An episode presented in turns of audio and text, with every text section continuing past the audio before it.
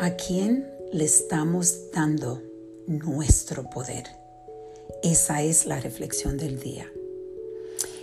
El tiempo del coronavirus ha traído un dilema que va a tener por mucho tiempo, yo creo, consecuencias que vamos a ver negativa. Hay muchas personas que han estado en relaciones tóxicas y han tenido el escapo cuando se pueden ir a trabajar o pueden ir al gimnasio o pueden ir a compartir con amistades fuera a un restaurante y pueden escapar ese espacio de negatividad muchas veces.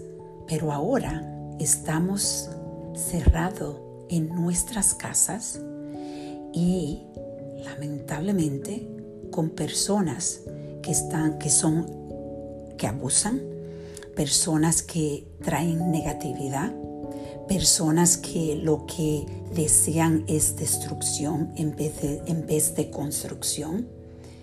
Y es tan importante protegerte, proteger tus historias, las historias que está creando de quién tú eres, de que no deje que esa persona penetre tu mente y tu alma es una meta bien difícil y lo estoy viendo en personas que yo conozco y me he quedado asombrada.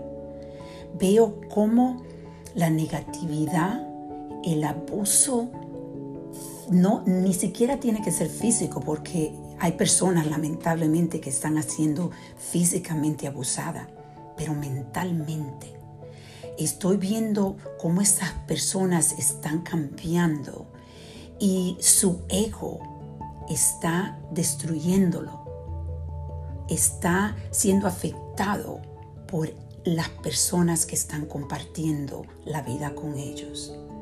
Es triste, pero lo importante es que reflexionemos diariamente cómo están esas personas que tenemos que convivir ahora mismo y no tenemos opción porque las opciones son limitadas completamente, cómo están afectando nuestra alma, ¿Qué, cómo le estamos dando a ellos nuestro poder. Puedan, pueden hacer diferentes cosas para protegerse si usted no ha empezado a meditar, meditación es extremadamente importante. Y puedes ir a un YouTube video de meditación. Puedes empezar a escribir cosas de gratitud. Puedes empezar a hacer afirmaciones positivas.